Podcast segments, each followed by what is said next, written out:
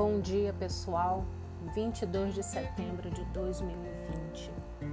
Já faz algum tempo que eu queria falar sobre esse tema, mas é, vendo algumas coisas e relembrando uma música que eu gosto muito, mas que eu sempre encalho nesse trecho que eu vou falar para vocês, eu resolvi trazer o tema hoje, que é romantizando o sofrimento. Nós estamos ou pelo menos a maioria de nós está habituada, cresceu ouvindo coisas do tipo: se que graça tem se for fácil demais, ou sobre sem dor, sem ganho, ou tenho que ralar muito para chegar lá, e outras frases que terminam virando clichês sobre nós só podemos conseguir uma coisa se for à base de muito esforço. Qual é o problema, Carmen? Essa não é a realidade do mundo? O detalhe é o seguinte: você não precisa valorizar o sofrimento dessa forma.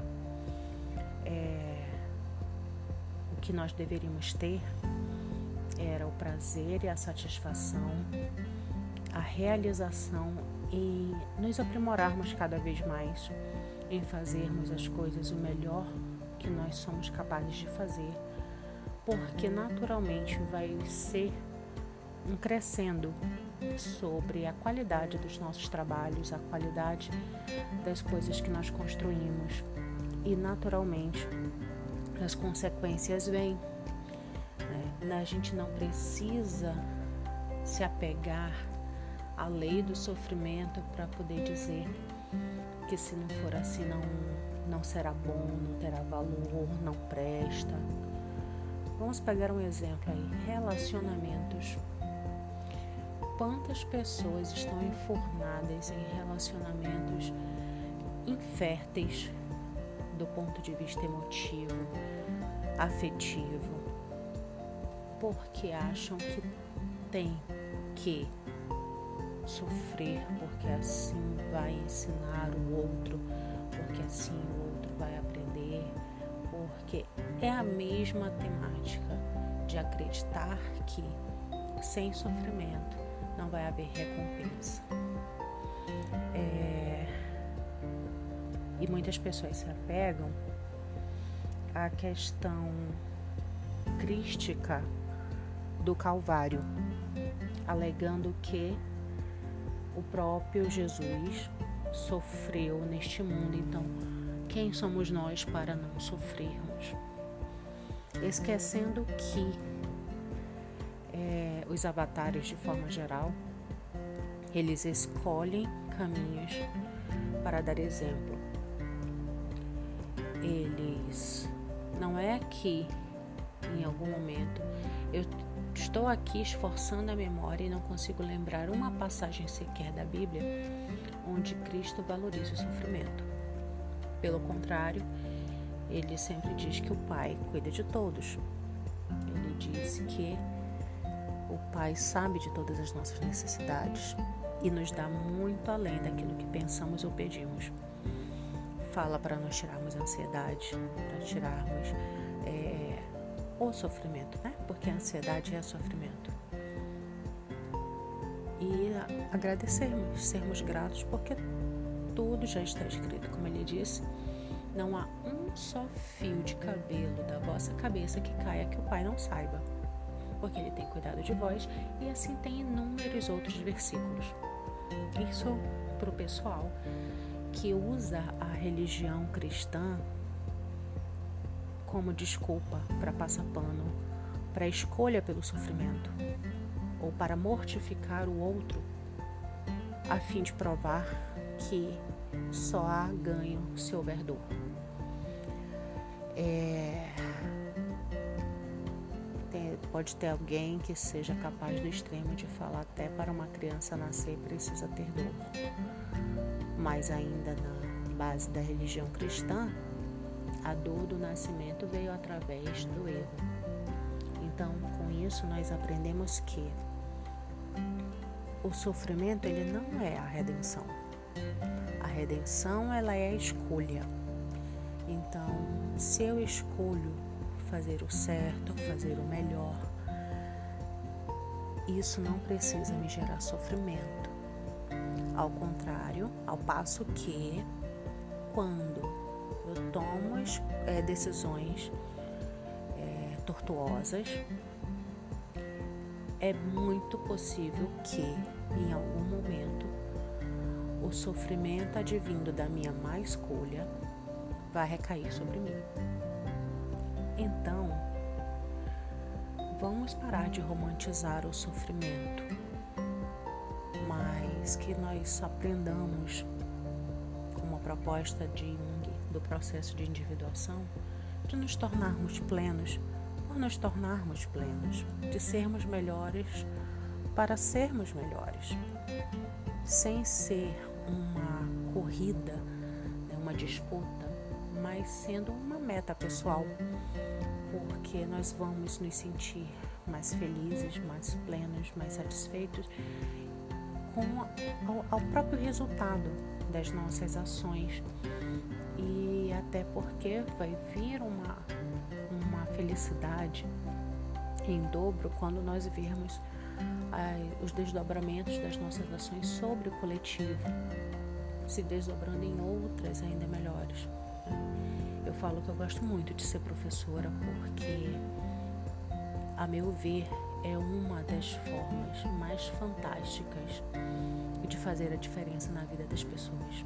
É onde nós podemos plantar as sementes que, sim, só vão dar frutos a médio e longo prazo, mas é a única chave realmente da mudança da sociedade, do planeta o ensinamento, o aprendizado.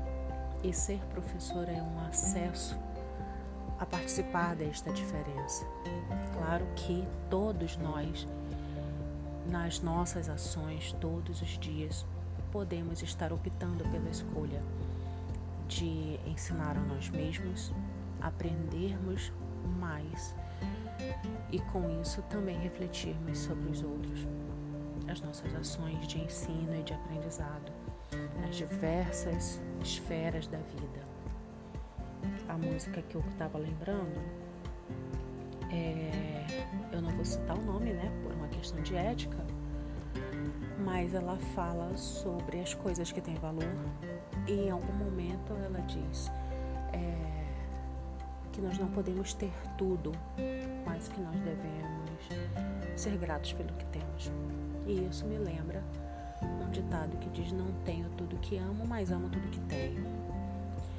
E isso me remeteu a quantas milhares de vezes eu já vi nas redes sociais fotos sobre pessoas humildes fazendo refeições e a legenda falando alguma coisa do tipo só compartilha quem for humilde, é, você almoçaria com essas pessoas, você estaria nesta casa. E eu acabei de ver um há pouco e de 194 comentários, apenas dois se referiam ao preconceito da própria pergunta, a valorização do sofrimento.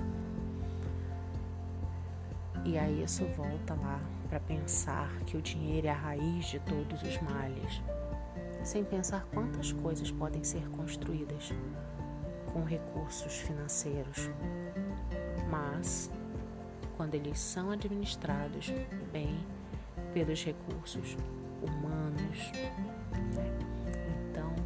Passa pelo filtro da humanidade, do indivíduo, da sociedade, do coletivo. Então, não é o dinheiro em si que é o mal, mas é quem o toma para que finalidade, com que intenção. Tanto é a prova que nós vamos ver aí é, bilionários que já doaram as suas fortunas para causas de caridade e em pouco tempo voltaram a ser bilionários de novo. No outro extremo, nós vamos ver pessoas que ascendem ao poder pela demagogia, pela ideologia e terminam roubando para aqueles a quem deviam servir, que era o povo. Então tudo passa pelo crivo daquele que atua, daquele que é o responsável pela ação. Então, o meu desejo para esse final de mês e para o restante das nossas vidas é que nós tenhamos essa consciência sobre nós mesmos, sobre o poder das nossas ações, que está diretamente atrelado à nossa consciência do serviço, da intencionalidade, que nós não precisamos romantizar o sofrimento, porque, voltando a Bauman, a, e falando da sociedade líquida e do amor líquido, a romantização do sofrimento de que só vale a pena se for com sangue, suor e lágrimas, leva aí a tantos jogos desnecessários nos relacionamentos. Quando sim poderia ser mais fácil as pessoas serem honestas, verdadeiras, conscientes e retirarem da, da pauta dos relacionamentos os joguinhos e a liquidez espera de que na próxima esquina pode haver alguém melhor, na próxima postagem pode haver alguém melhor, no próximo match pode haver alguém melhor, quando esse melhor é baseado em algo que você de fato não conhece, em um estereótipo, em uma casca, em uma aparência. E que vai ser só isso, só essa superficialidade. Vocês devem lembrar o tempo em que as padarias tinham uns bolos com umas aparências lindas, mas que quando eram cortados e servidos, geralmente era uma massa dura e seca. Então isso me lembra muito essa busca pela aparência, pela superficialidade, pelo que vai gerar mais curtida, pelo que vai gerar mais ibope mas que é o pão que o diabo amassou. Quando você tira a cobertura do glacê do bolo. Então, a simplicidade, a humildade, elas não estão relacionadas a sofrimento, a pobreza, mas elas estão sim na essência das nossas ações. Por que fazemos o que fazemos? Então, que a gente fique com essa reflexão para o nosso dia, para a nossa semana, para o nosso mês, para a nossa vida. Eu paro por aqui, desejando um excelente final de mês para vocês e nós nos vemos na próxima terça. Beijão!